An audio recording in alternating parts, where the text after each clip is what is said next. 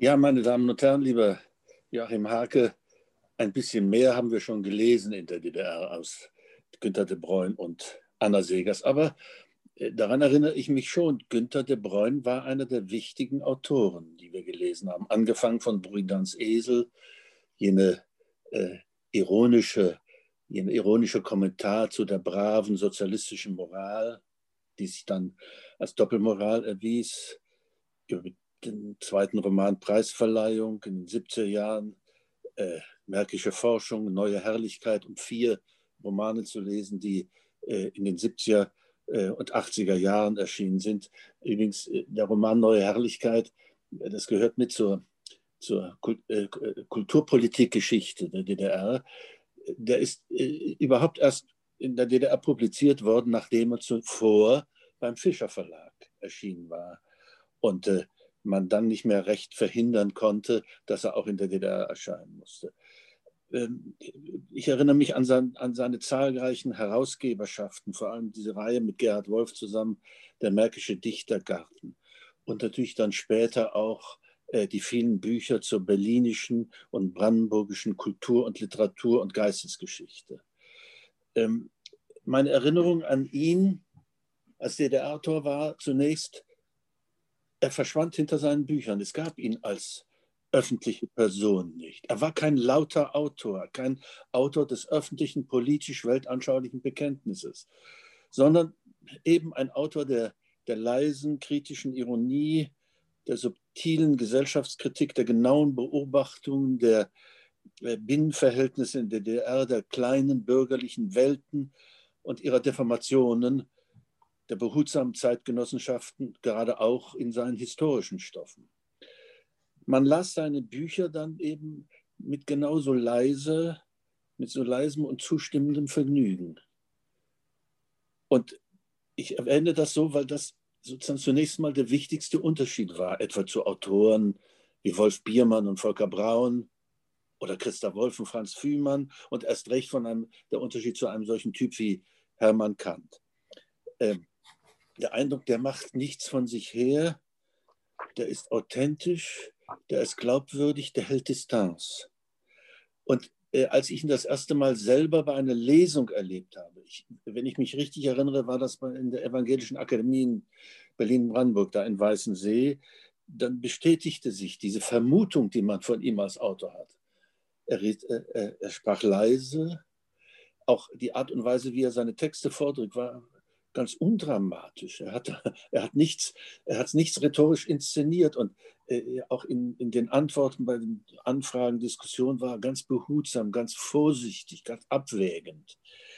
Ähm, das war der Eindruck und äh, das Image, das man von ihm hatte äh, und ein Eindruck, äh, der sich bestätigte, als er dann auch doch eine öffentliche Person wurde und werden musste im Zusammenhang mit der Biermann-Affäre. Er gehörte zu denen, die den Protest mit unterschrieben haben. Ich erinnere mich an seinen Auftritt bei dieser deutsch-deutschen Schriftstellerbegegnung, die hieß, glaube ich, Begegnung für Friedensförderung, und wo er etwas, äh, äh, wieder etwas ganz Typisches tat. Er hat nicht allgemein gesprochen, sondern sehr konkret. Er sprach über das Pflichtfach Wehrunterricht. Äh, über den Wehrdienst und den Friedendienst und äh, die Doppelzüngigkeit der DDR-Propaganda an diesem Beispiel. Und erst recht dann äh, war eine öffentliche Figur, spätestens noch einmal 1987 im Schriftstellerkongress, der ja ganz wichtig wurde für die Endzeit der DDR. Äh, mit Christoph Hein zusammen hat er öffentlich die Abschaffung der Zensur gefordert. Eine Zensur, die es ja offiziell nie gab. Es war ja ein Tabu, alle wussten, es gibt sie, aber es durfte nicht darüber geredet werden. Das ist zunächst mal die Erinnerung. Und als ich dann äh, die beiden autobiografischen Bände las, äh, die in den 90er Jahren erschienen ist, Zwischenbilanz über seine Kindheit und Jugend und dann den, vor allem den zweiten Band, 40 Jahre, ein Lebensbericht untertitelt. Eine wunderbare Lektüre und ein Beleg äh, für seine wache Zeitgenossenschaft und eben wie ich das empfinde und als ich jetzt wieder äh, hineinschaute in der Vorbereitung des heutigen Abends, das ist ein Dokument von persönlicher Demut und von selbstkritischer Aufrichtigkeit. Da ist, das ist kein, kein, kein triumphalistischer Rückblick, äh, äh, kein Versuch der Selbstrechtfertigung, sondern da ist er genau, sozusagen, er bestätigt das positiv freundliche Vorurteil daran. Und äh, äh, als ich das jetzt wieder las, 40 Jahre, es sind ja auch meine 40 Jahre, obwohl ich ja 17 Jahre jünger bin, aber ich habe auch die ganzen DDR-Jahre erlebt. Dieser zweite Band endet mit dem Ende der DDR, eben 40 Jahre, mit einem Kapitel, dessen Titel Martinstag heißt. Es ist der 9. November 89, auf den das Ende der DDR terminiert ist und die Tage danach. Und daraus will ich zehn, zwölf Sätze vorlesen, um das ein bisschen zu vergegenwärtigen, wie das ist, wenn Günter de Bruyne sich politisch erinnert. Ein knappes Jahr lebte die DDR noch weiter, aber in meinem privaten Fest Festtagskalender ist dieser Tag als der ihres Endes verzeichnet. Denn ein Gefängnis, in dem Tore und Türen geöffnet werden, hört auf, eins zu sein. Zum zweiten Mal in meinem Leben genoss ich das Glück, den Zusammenbruch einer Macht erleben zu können, die sich selbst weiß gemacht hatte, auf Dauer gegründet zu sein. Ein tausendjähriges Reich und die staatliche Verkörperung einer ganzen Geschichtsepoche, einschließlich seiner, nach Honeckers Meinung, mindestens noch 100 Jahre stehenden Mauer überlebt zu haben, berechtigt doch wohl zu Triumphgefühlen. Wieder war das befreite Aufatmen können diesmal, Gott sei Dank, ohne Zerstörung und Blutvergießen, Frucht einer Niederlage gewesen. Und wieder würde die Grenze zwischen den Jubelnden und den Klagenden nicht an den Landesgrenzen entlang, sondern quer durch die Bevölkerung gehen. Jeder Tag der Befreiung ist auch einer der Niederlage. Der Chef des Staatssicherheitsdienstes wird das anders als der politische Häftling in Bautzen sehen. Hätte ich damals schon ahnen können, dass später manche vom Verlauf der Geschichte enttäuschten Leute alle Ostdeutschen als Verlierer oder Besiegte bezeichnen würden, hätte ich, da ich mit, mich ungern mit Mielke und Hager, mit Oberzensoren und Parteifunktionären, Mauerschützen und willfährigen Strafrichtern in einen Topf werfen lasse, mich schon im Voraus beleidigt gefühlt. Ich war ein Gewinner der Niederlage, der, wenn er nicht stellvertretend für arbeitslose und unschuldige Opfer der Eigentumsrückgabe sprechen wollte, höchstens zur Klage über eigenes Ungenügen berechtigt war. 40 Jahre, 40 Jahre lang hatte ich den anderen Teil Deutschlands, mit dem ich kritisch immer mitgelebt hatte, als den freieren empfunden, war aber hauptsächlich aus Gründen der Bodenhaftung nicht in ihn übergewechselt und schließlich, ohne die Gegend, die es mir angetan hatte, aufgeben zu müssen, doch in ihm angelangt. Soweit das Zitat. Sie haben es gehört. Das ist die Erinnerung an die eigene Freude, die eigene Begeisterung und zugleich die Vorahnung von emotionalen Spaltungen unter den Ostdeutschen. Beschrieben schon vor 25 Jahren. Das war für mich, als ich es jetzt wieder las, eine Überraschung. Geschrieben vor 25 Jahren und es trifft doch die eigentümlich gespaltene Wahrnehmungs- und Gefühlslandschaft der Gegenwart im Osten Deutschlands. Nur ein paar Beobachtungen dazu und ich fange mit der Oberfläche an. Selbst Corona spaltet Deutschland. Thüringen und Sachsen liegen gegenwärtig an der Spitze. Ausgerechnet der Ostbeauftragte der Bundesregierung, der CDU-Abgeordnete Marco Wanderwitz, stellt einen Zusammenhang mit der Stärke der AfD in den betroffenen Regionen her. Die AfD-Erfolge im Osten sind deutlich größer. Und jedes Mal nach Wahl, solchen Wahlergebnissen geht es wieder los. Was ist nur mit dem Osten los?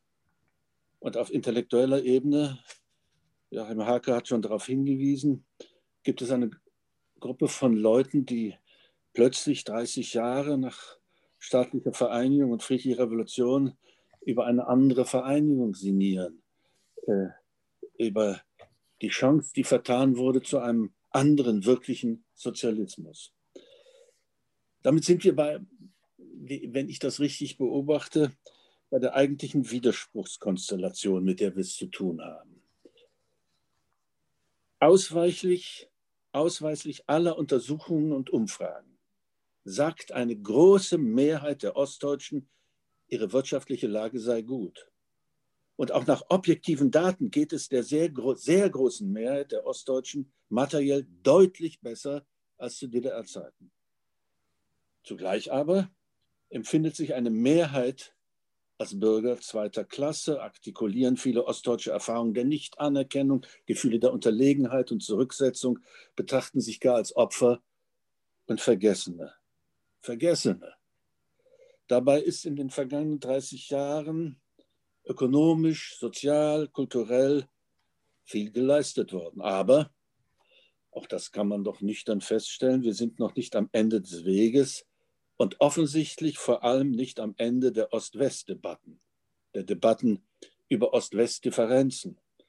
Anlässlich der 30-Jahres-Jubiläen in den letzten beiden Jahren ging es wieder besonders heftig zu.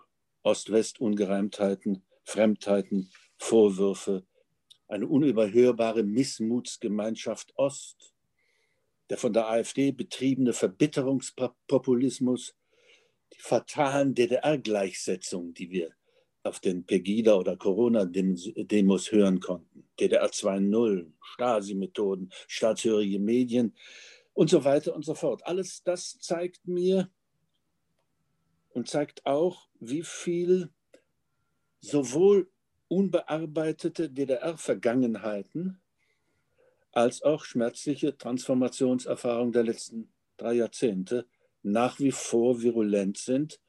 Und es zeigt mir, wie sehr Ossiland emotional und kulturell zerstritten und gespalten ist. Offensichtlich ist die DDR-Vergangenheit noch längst nicht ausgestanden. Also, wenn der Befund richtig ist, dann leite ich daraus ab, eine selbstkritisch selbstbewusste Debatte bleibt notwendig und sie muss neu geführt werden, damit die Ostdeutschen nicht mehr das Gefühl und vielleicht auch die Ausrede nicht mehr haben, es werde über sie, aber ohne sie geredet. Damit sie tatsächlich selbst zu Wort kommen und auch selbst das Empfinden haben, zu Wort zu kommen, was ja nicht ganz identisch ist. Allerdings meine ich, sollte es um eine vielstimmige Diskussion äh, gehen, in der nicht nur die das Wort führen, die ihre Ressentiments von rechts oder links artikulieren und bestätigt sehen wollen. Eine Diskussion übrigens auch nicht nur unter Ostdeutschen. Die unterschiedlichen, ja gegensätzlichen Erfahrungen vor und nach 89 sollten zu Wort kommen und ebenso unterschiedliche Perspektiven, unterschiedliche Generationen, die Erfolgreichen und die Erfolglosen. Und das Ziel müsste sein, ganz im Sinne von De Bruyne, die Hoffnungen, die Illusionen, die Enttäuschungen zur Sprache zu bringen und zu bearbeiten. Und das vielleicht sogar mit dem Ziel, die, wie ich ja finde, durchaus verständliche Sehnsucht nach dem früheren Zusammenhalt in der Notgemeinschaft DDR, dass diese Sehnsucht nicht zu lähmender Nostalgie führt.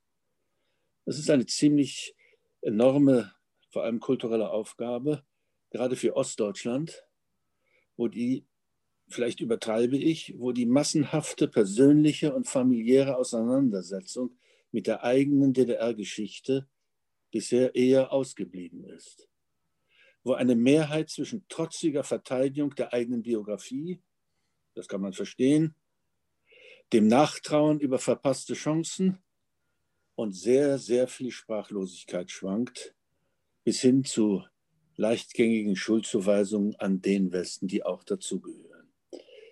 Auch dies alles hat Günter de Bruyne schon ziemlich genau beschrieben, vor 20 Jahren. Ich erlaube mir noch einmal ein Zitat aus einem anderen Buch.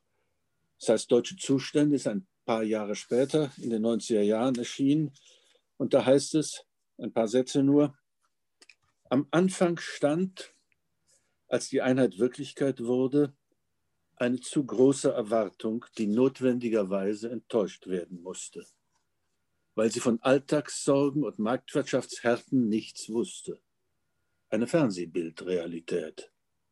Dann kam die Überforderung durch Neuheit und Freiheit. Ohne den Ort zu wechseln, war man in andere Verhältnisse versetzt worden, mit anderem Geld, anderen Werten, anderen Gesetzen, mit einer anderen Zeitungs- und Behördensprache. Aus einer bevormundeten Sicherheit war man in eine risikoreiche Selbstverantwortung entlassen worden. Gelerntes war unnütz oder falsch geworden. Kein Wunder, dass man unsicher wurde und unversehens nach dem Ende der DDR eine DDR-Identität entdeckte, als psychischen Halt in der Vergangenheit, in der man Bescheid wusste und sich zu behaupten oder zu verkriechen verstand. Folge davon war Erinnerungsschwäche. Aus dem Gedächtnis verschwunden sind damalige Unfreiheit und der täglich spürbare Mangel. Kein Gedanke gilt mehr dem Verlangen, ja der Gier nach westlichen Waren und Werten. Was allein zählt vom Vergangenen, ist nur die Tatsache, dass man die Sorgen, die einen heute bedrücken, nicht hatte und damit zusammenhängt nicht diesen Mangel an Selbstwertgefühl. Bewusst wird er nicht, dieser Mangel, zumindest nicht eingestanden. Er tritt als Trotz oder Wut oder Selbstmitleid in Erscheinung, manchmal auch als moralische Überhebung. Als ich das jetzt wieder las, habe ich wieder gestaunt, welch präzise Beobachtung der Analyse. Wir haben tatsächlich über vieles zu reden. Es gibt viel Diskussionsstoff unter Ostdeutschen. Ich will nur sechs Punkte nennen, wo ich meine, da ist die Diskussion dringend notwendig. Erstens, wir haben zu reden über eine lange, nachwirkende, tiefe autoritäre Prägung. Selbstverantwortliche, selbstbewusste Bürgerschaft konnte sich in der DDR nicht so sehr entwickeln. Die war schließlich als SED-Diktatur ein autoritärer Staat oder, wie Rolf Henrich in seinem berühmten 1989 erschienenen Buch sie genannt hat, ein vormundschaftlicher Staat. Und von organisierter Verantwortungslosigkeit hatte Rudolf Barrow schon in den 70er Jahren gesprochen. Nachwirkungen dieser Prägung werden immer wieder laut in Vorwürfen an die da oben, an die im Westen, die sollen es richten, die sind schuld, die sollen doch erstmal uns integrieren. Zweitens erinnere ich, und das tut auch weh, an die unbewältigte Nazi-Erbschaft. Die DDR hatte es sicher leicht gemacht, das Nazi-Erbe einfach an den Westen delegiert.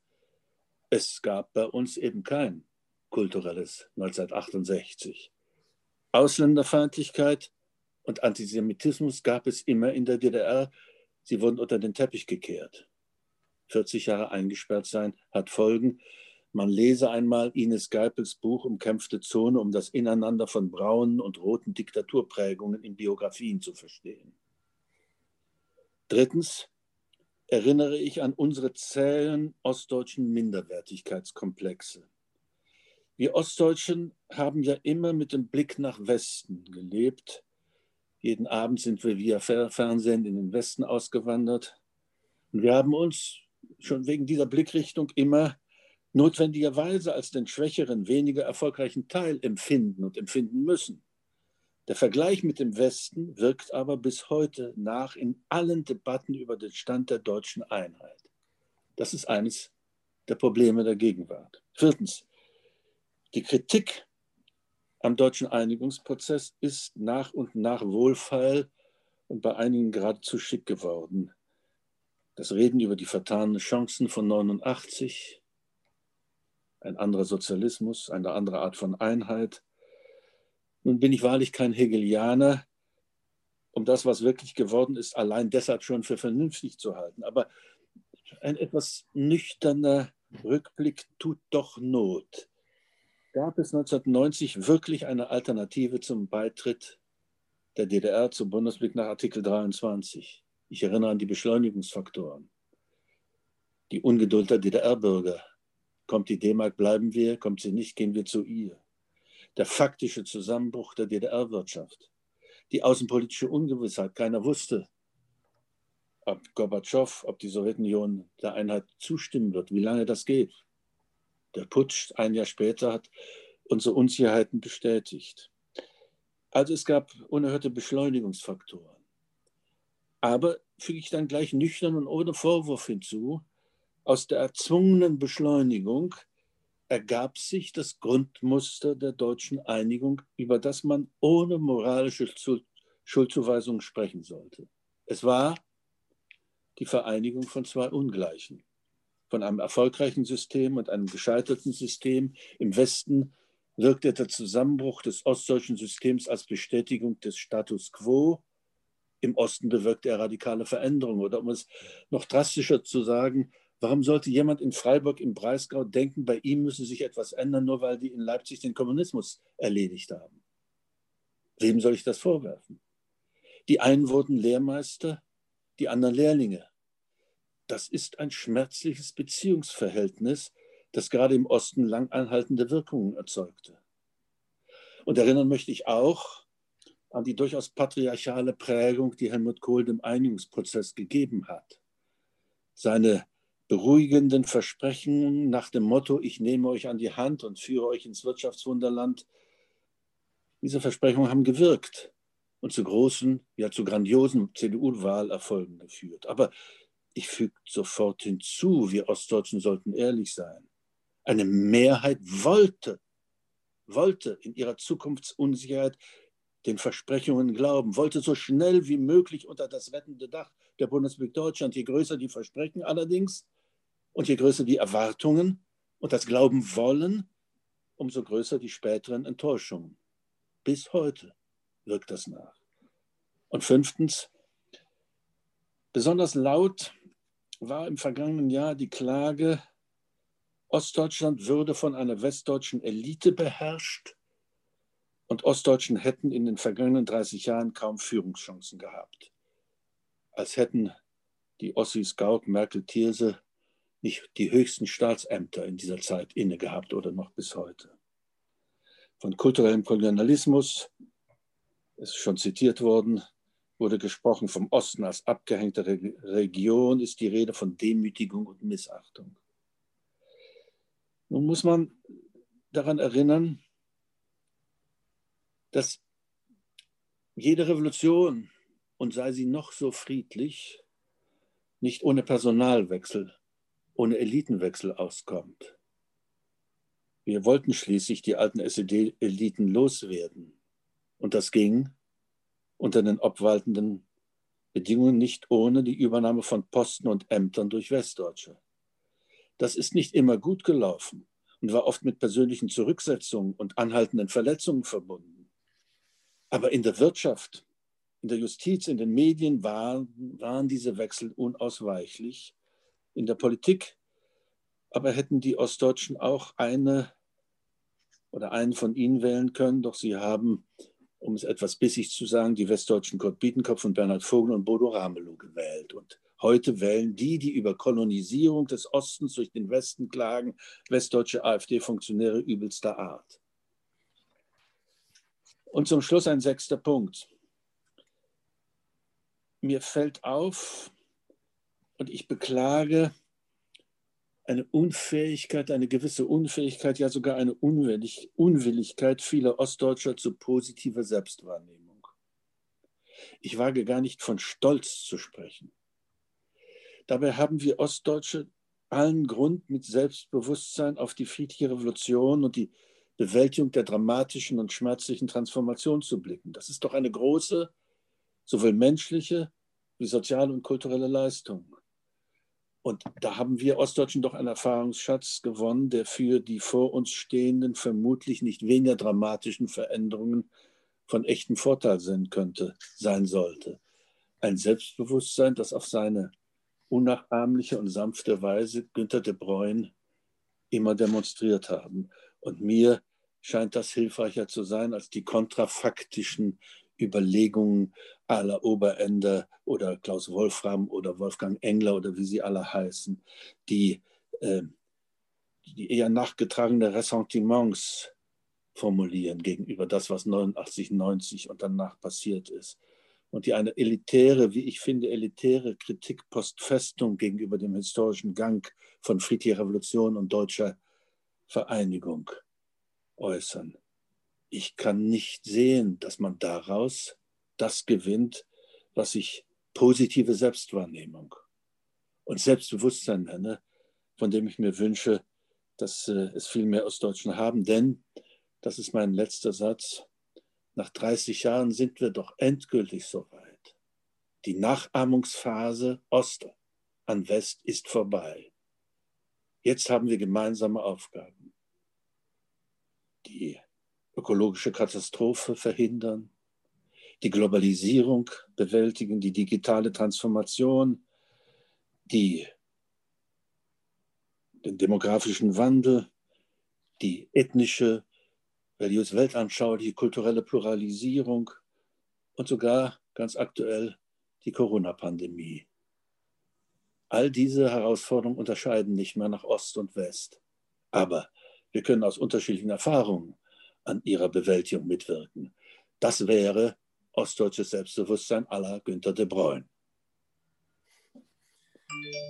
Wolfgang Thierse, vielen Dank für diesen Durchgang durch den Martinstag und die von dir markierten ostdeutschen Dispositionen. Ich möchte, um da jetzt einen Fuß in die Tür zu kriegen, auf systematische Art anfangen bei dem Satz von, von De Bruyne, wie kann man da keine Triumphgefühle haben? In dem, in dem Kapitel Martinstag, da ganz zu Anfang, da beschreibt er seine, seine Stimmung. Und die, die, die vornehm oder die erste Stimmung ist die des Jubels, seiner Freude. Und dann sagt Günter de Bruyne, von dem du ja gesagt hast, dieses demütige Selbstbewusstsein dieses Autors und Menschen. Und dann mischt sich bei ihm unter dieses, diesen vordergründigen Jubel auch der Abschiedsschmerz von Freunden, von Notgemeinschaften auch die Erinnerung, dass er vielleicht nicht immer seinen Beitrag zur Befreiung geleistet hat und so. Aber auf jeden Fall, er weiß, das in Sprache zu bringen, die gemischten Gefühle. Und wenn man das durchmustert, das Buch, dann ist immer von diesen gemischten Gefühlen die Rede, aber immer mit einem gewissen kleinen Vorrang des Jubels, der Freude, der Ermunterung. In den deutschen Zuständen gibt es eingangs das Bild, da steht er am Alexanderplatz und dann kommt die U-Bahn die auf einmal beide Stadtteile miteinander verbindet. Und dann sagt er, ich fühle in mir das Gefühl ungläubigen Staunens hochkommen. Das ist ja ein ganz toller Satz, das kennen wir auch aus anderen Kontexten, ungläubigen Staunens. Und er verschweigt nie die Gemischtheit der Gefühle. Und jetzt hast du gerade die Missmutsgemeinschaft in Ostdeutschland beschrieben, also offensichtlich die Unfähigkeit, auch diese Freude zu intuieren. Würdest du das auch für den Westen sagen?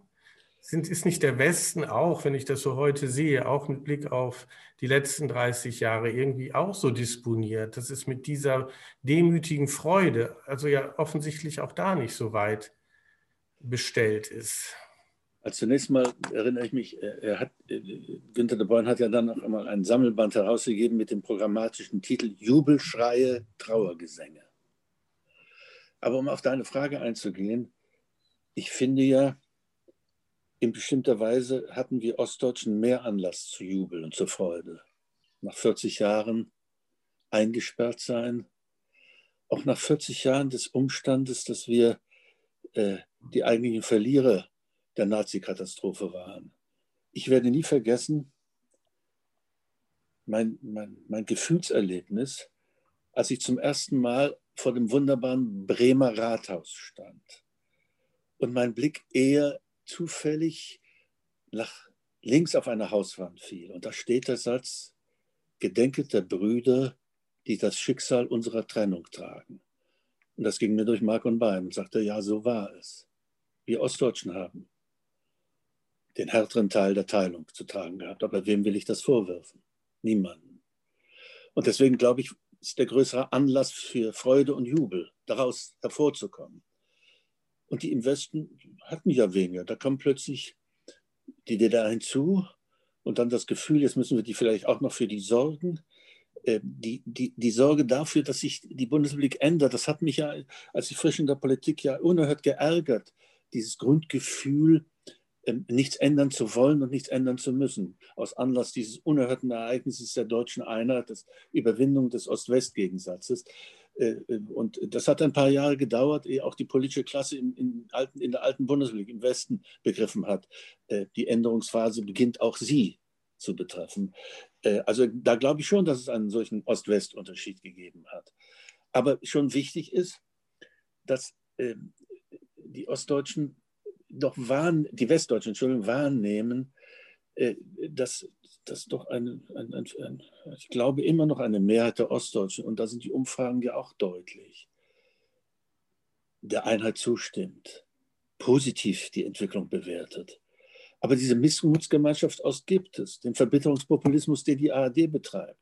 Und der bekommt sein Echo, sein mediales Echo, auch im Westen. Und dann kommt es sofort die Vorwürfe, die undankbaren Ossis. Das ist ja von Anfang an immer eine Klaviatur, die gespielt worden. Die arroganten Wessis, die undankbaren Ossis, immer ist das gespielt worden. Und das Schöne ist, dass der De Bruyne das in aller Ruhe und Sanftmut, das ist ja unser Lieblingswort bezogen auf De Bruyne, äh, immer schon äh, festgestellt hat und aufgeschrieben hat.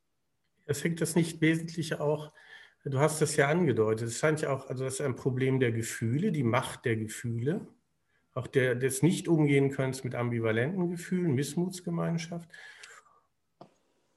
Und das ist ein Problem der Sprache, wie ich darüber spreche. Und ähm, mhm. Offenkundig ist äh, De Bruyne, jetzt wieder das Wort mild und sanft, er hat ein so großes Zutrauen in die Macht der Sprache, auch mit Blick auf die Frage der deutschen Nation, ich nehme mal das Motiv Sprache, Kulturnation und so weiter, dass ihm die Welt an diesem Punkt nicht in zwei Teile fällt und er also gar nicht dazu neigt, auch sprachlich diese Art Dualismen zu bedienen, die ja auch diese Gefühle offensichtlich anheizen und in, der, in einer ganz eigentümlichen Weise ja auch nicht zum Ausdruck kommen lassen. Und dann haben wir, das wäre der eine Punkt, also Heimat, die eine Sprache. Also Günther de Bruyne geht nicht davon aus, dass Ost- und Westdeutschland äh, auseinandergefallen sind, was die Sprache angeht. Ja, der Günther de Bruyne hat ja immer auf eine absolut selbstverständliche Weise gewissermaßen geschrieben aus dem Kulturraum der einheitlichen deutschen Nation, der gemeinsamen Sprache, der gemeinsamen Kultur. Literatur, das war ihm so selbstverständlich. Das sieht man ja auch an den Gegenständen, mit denen er es, äh, äh, sich befasst hat. Äh, äh der Märkische Dichtergarten, die Erinnerung an die, an die äh, auch große und nicht nur böse, die gibt es ja auch, aber ja. die große preußische preußisch-deutsche Kulturgeschichte, Geistesgeschichte. Das war für ihn so etwas Selbstverständliches, dass er darüber äh, in aller äh, behutsamen Ausführlichkeit äh, geschrieben hat, dass er gewissermaßen Schätze ausgegraben hat die, die ihm gewissermaßen dieses sein Grundgefühl auch immer wieder neu bestätigt haben. Und er bietet das äh, sozusagen den Lesern in diesem Lande an und sagt, das ist eure, das ist eure und das ist unsere gemeinsame Geschichte, zu der sehr viel gehört. Die gemeinsame Sprache, die gemeinsame Literatur, das gemeinsame Gedächtnis. Und äh, Deswegen war das ganze Geschrei, das tut er dann auch in seinen Erinnerungen wunderbar ironisch ab, äh, von der, von der äh, eigenen DDR-Kulturnation, äh, das erledigt er dann auch. Aber und die, diese Grundeinstellung und natürlich die, muss man dann auch sagen, die große Begabung und die Arbeit an sich selber führt ja dazu, dass er, wie ich ja finde, eine, ein, ein wunderbares Deutsch schreibt das, das nicht aktualistisch ist, sondern das sozusagen aus dem Vollen einer langen Geschichte schöpft. Und darin ist es dann eine, wie ich finde, sehr wohnliche deutsche Sprache. Es gibt, äh, er war auf diesem einen Kongress, hat sich eingesetzt für die Friedensbewegung und dann gibt es diesen Briefwechsel mit dem jungen Abiturienten Stefan Berg. Ja. Und äh, da ist mir ein Detail aufgefallen, er empfiehlt ihm dann, glaube ich, im Briefwechsel von Klempra Lingua Terzi Imperii. Also ja. auch da hochsprachbewusst das Wissen um die Sprache ja. und die Politik. Das, daran erinnert mich auch gut, einer meiner Freunde hat äh, nach langem Hin und Her das Vorwort oder Nachwort geschrieben zur Veröffentlichung von LTI von Klemperer bei Reklam. Mhm. Das hat sehr lange gedauert, ehe das in der DDR erscheinen konnte. Weil natürlich jeder einigermaßen intelligente und ähm, äh, kritische Leser von dem LTI, der Sprache des Dritten Reiches, auf die verordnete Sprache in der DDR auch guckte. Vergleiche anstellt. Ich will das nicht gleichsetzen, aber Vergleiche stellen sich doch sofort ein und ähm, äh, äh, das gehört ja auch dazu. Nicht Klemperer gehört eigentlich auch zu, zur Geschichte der DDR, war ja Romanistikprofessor in den, in den Anfängen der DDR, hat eine äh, französische Literaturgeschichte geschrieben und dann dieses, ein Buch, das dann erst, ich glaube, in den, in den 70er, späten 70er Jahren erschienen ist. Ich müsste jetzt in meiner Bibliothek gucken, wann das erschienen ist, dieser Reklamband. Du hast mehrfach darauf hingewiesen, dass Günther de Bruyne äh, sehr sensibel war, auch selbstkritisch gegenüber seinen Publikationen und möglichen Anpassungsneigungen. Ähm, er hat, äh, das habe ich gestern hier auch schon gesagt, 1995 hat er hier die Rede gehalten zur Einweihung der Räume der Katholischen Akademie und da hat er nochmal wesentlich darauf hingewiesen, dass man aufpassen muss, vorherrschenden Gruppenansichten, die diktatorische Züge bekommen können, nicht zu erliegen. Und er sagt, solche vorherrschenden Gruppenansichten, die gab es vor 89 natürlich in der ehemaligen DDR, aber die gibt es auch heute. Damals war heute gemeint 1995. Und äh, De Bruyne war immer sehr sensibel für die Frage der Selbstzensur, die man sich in öffentlichen Debatten auferlegt. Und damit bin ich eigentlich bei der Frage, es wird ja viel jetzt auch immer Meinungsfreiheit eingefordert und was weiß ich nicht alles, mit guten und schlechten Gründen. Wenn du mal dieses Problemfeld dir nochmal anschaust, was könnte man da im Moment von De Bruyne lernen an Mut auch für diese anstehenden ähm, Sprachfindungen zwischen Ost- und Westdeutschland? Also zunächst einmal, äh, so sehr er den, den Eindruck des Einzelgängers erweckte, hat sich ja erst recht dann äh, in den 90er Jahren zurückgezogen, in, sozusagen in seine Enklave im Brandenburgischen und an dem Betrieb, an dem Kulturbetrieb nicht teilgenommen. Aber ganz einzelgängerisch war er natürlich nicht, wenn man sich an 1976 erinnert. Die Auseinandersetzung Biermann, er schildert das noch einmal, wie, äh, wie man sich, wie Literaten sich, sich, sich solidarisch zueinander verhalten haben, weil sie wussten, alleine sind sie zu schwach. Wie selbstkritisch er war, äh, das ruft er ja auch in Erinnerung, seinen ersten Roman, Der Hohlweg, der in der DDR sogar, ich habe ihn nicht gelesen, ein Erfolg war, für den er auch einen, einen Preis bekam, ich glaube den Heinrich-Mann-Preis. Den hatte er ein paar Jahre später schlicht verdammt und sagt, das ist ein schlechtes Buch. Und da merkt man, wie, wie sehr er zur Selbstkritik fähig war und zur, zur Revision eigener, nicht nur des Stils, sondern auch eine, eine, eine Haltung, die sie darin deuten. Und er, er, hat das im Grunde verlogen genannt, was er da geschrieben hat. Er hatte sich unterworfen. Und das muss ihm eine so bleibende Lehre gewesen sein. Das muss sein Gewissen so berührt haben, dass er sozusagen dann eben sozusagen seinen eigenen Weg, sozusagen seine eigene Spur verfolgt hat.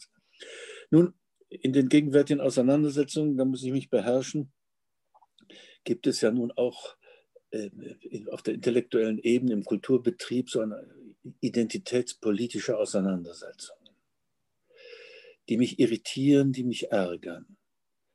Es gibt einen fast ubiquitären Rassismusvorwurf. Natürlich haben wir sensibel zu sein gegenüber dem, was struktureller Rassismus ist, aber es gibt jene Übertreibung, dass man schon weil man weiß, ist, äh, latent des Rassismus verdächtig sein könnte. Äh, es gibt äh, die, die, sozusagen eine Art von, wie heißt das amerikanisch, das schwappt darüber, Cancel Culture. Abweichende Ansichten werden verboten, aus dem Diskurs ausgeschlossen. Wer sich anmaßt, die Gendersprache nicht zu sprechen, äh, wer sich anmaßt, äh, falsche Positionen in der Kolonialismusdebatte einzunehmen äh, und so weiter und so fort. Der wird entlassen aus dem Diskurs an der Uni oder aus Redaktionen entlassen. Das ist USA, aber man hat gelegentlich den Eindruck, es könnte auch bei uns herüberkommen. Und ähm, da sage ich ausdrücklich, äh, nicht das Verbot, nicht der Ausschluss aus dem Diskurs, sondern Streit, Widerspruch. Argumentation. Nicht, weil man sich als Opfer empfindet, hat man schon Recht, sondern es bedarf der Auseinander der Argumente, um Recht zu bekommen. Aber genau das ist eine, da sind wir in einer, glaube ich, in, in, in dem, was da intellektuell gegenwärtig passiert, in einer ziemlich äh, äh, dramatischen Entscheidungssituation. Man muss nur gelegentlich äh, hinreichend viele Zeitungen und Zeitschriften lesen, um zu wissen, was da in, in, in Deutschland und Europa auch beginnt und in den USA schon schlimme Blüten hervorgebracht hat. In einer dieser Laut Wahrscheinlich würde Günter de Bruyne darauf darf gar nicht eingehen, sondern gelegentlich eine ironische Bemerkung oder einen kleinen historischen Aufsatz machen, in dem eine Fußnote zu dem Thema vorkäme.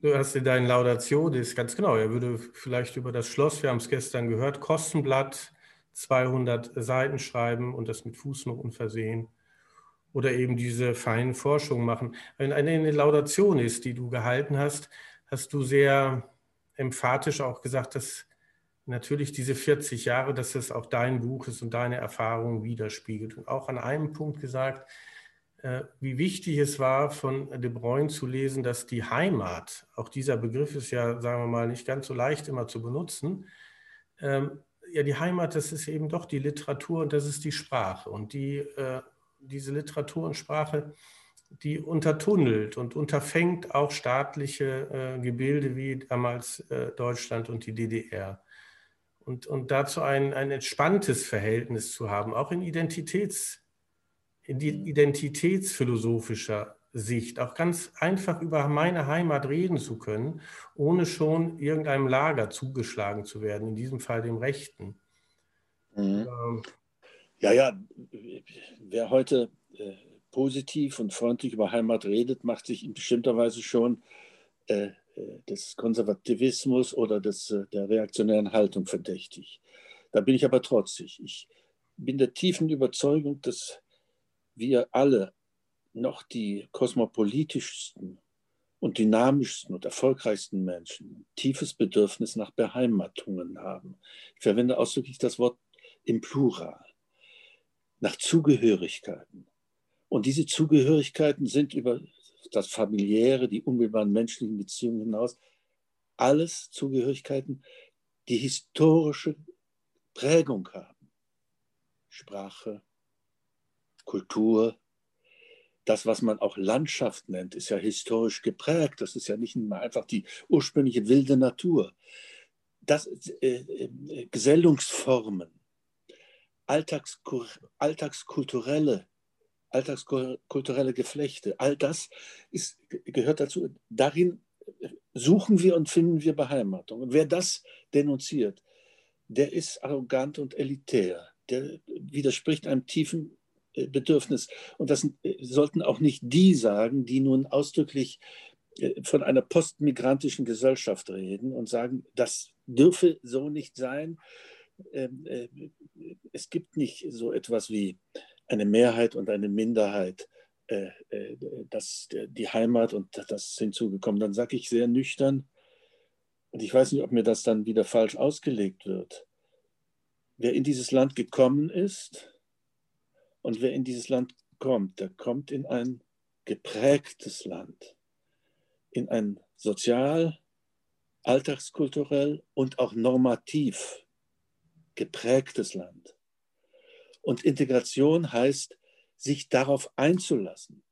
Aber ich füge sofort hinzu, das gilt natürlich auch für diejenigen, die länger schon da sind, sich gewissermaßen gemeinsam darauf einzulassen. Das zusammen ist dann Heimat, weil Heimat nicht etwas ganz Starres ist, sondern es ist selber etwas, was sich verändert, was wir veranstalten miteinander, aber nicht ganz frei, nicht ohne Voraussetzungen. Der Thomas Oberender, ich mache es jetzt nochmal in der Richtung. Er erzählt in dem Buch, ich halte es mal hier rein in die Kamera, dann können Sie es sehen, Empowerment Ost. Schon eigentümlich, dass Thomas Oberender Empowerment sagt, aber das wollte das ich jetzt ein, nicht analysieren. Das ist so ein soziologisch, politsoziologisches Modewort geworden. Ne? Ja, ja, es war dann auch, und ich komme jetzt auf das sogenannte Window of Opportunity, so nennt er nämlich die äh, Monate zwischen äh, November 89 und März 1990. Äh, und das ist sehr auffällig, wie Thomas Oberender darüber spricht. Und da hätte ich gerne noch deine Meinung zu. Also er beschreibt das als den, die Monate einer beglückenden, freudvollen Anarchie. Er schreibt, wir sind die Subjekte der Geschichte. Und alles, was er da schreibt, macht auf mich den Eindruck einer gewissen, ja, wie soll man sagen, einer, einer, einer, einer, eines Blicks auf einen Augenblick, auf Monate und Wochen, in denen alles möglich gewesen ist. Und darum eben auch der dritte Weg eines demokratischen Sozialismus. Und das Gefühl, das Oberender ausdrückt und thetisch zusammenfasst, ist, dass er sagt, ja, da war eben alles möglich in diesen sechs Monaten. Wenn du dich an diese sechs Monate, du warst ja nun dabei, erinnerst und das jetzt nochmal mit dem letzten Statement von dir gegen äh, liest, wie ist denn das in diesen sechs Monaten gewesen? Ist man da wirklich so ganz frei gewesen oder nicht auch geprägt oder wie war es in diesen sechs Monaten? Also ich glaube nicht, dass es 89, 90 eine Stunde Null gegeben hat, so wenig wie es diese Stunde Null 1945 gegeben hat. Das ist seine Fiktion, eine, eine, eine subjektive Einbildung. Nun rede ich natürlich aus einer anderen Erfahrung. Ich bin äh, zum Glück glücklicherweise sozusagen in die Rolle des Handelnden, des politisch Handeln Könnenden geraten in diesen Monaten. Das ist etwas anderes als diejenigen, die äh, durchaus sich erinnern können an Momente der Anarchie, weil plötzlich die Staatsmacht der DDR nicht mehr da war. Ihre Polizeigewalt, die Stasi-Gewalt, das war nicht mehr da. Das kann so erscheinen, es ist alles möglich. Aber was war denn möglich? Ähm, der November 1989, wir erinnern uns,